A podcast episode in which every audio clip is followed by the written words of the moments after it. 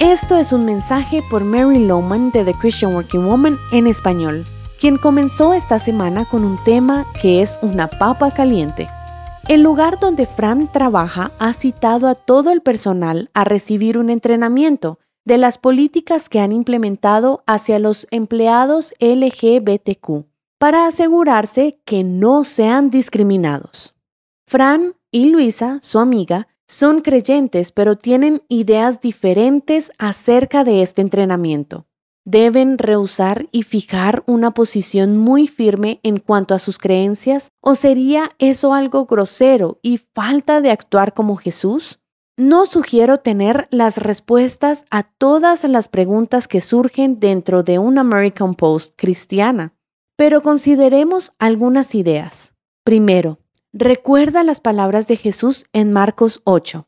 Si alguien se avergüenza de mí y de mis palabras en medio de esta generación adúltera y pecadora, también el Hijo del Hombre se avergonzará de él cuando venga en la gloria de su Padre, con los santos ángeles. Al convertirnos en sus discípulos, Jesús no nos prometió popularidad.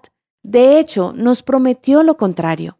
A su generación y cultura la llamó adúltera y pecadora.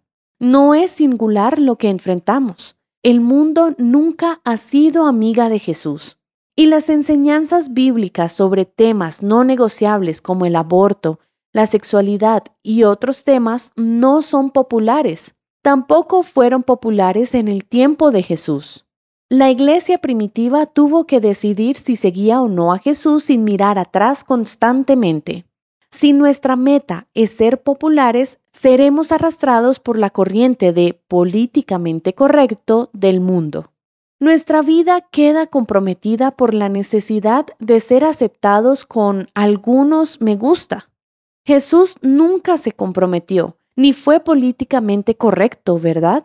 Él nunca estuvo de acuerdo con los religiosos de su época, y abiertamente lo dijo con palabras directas y confrontadoras. A él ni lo querían ni gustaron de él. Sin embargo, mostró un amor y una gracia increíble hacia los peores de su sociedad. Nunca rehusó asociarse, comer, compartir y sanarles.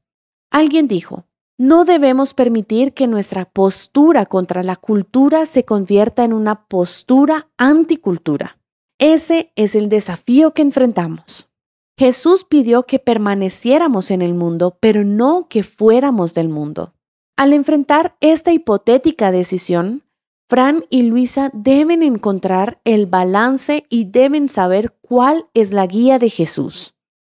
Puedes encontrar esta historia completa en la página web de christianworkingwoman.org y en español por su presencia radio.com o síguenos en SoundCloud y Spotify como The Christian Working Woman en español. Gracias por escucharnos. Les habló Annie Sánchez.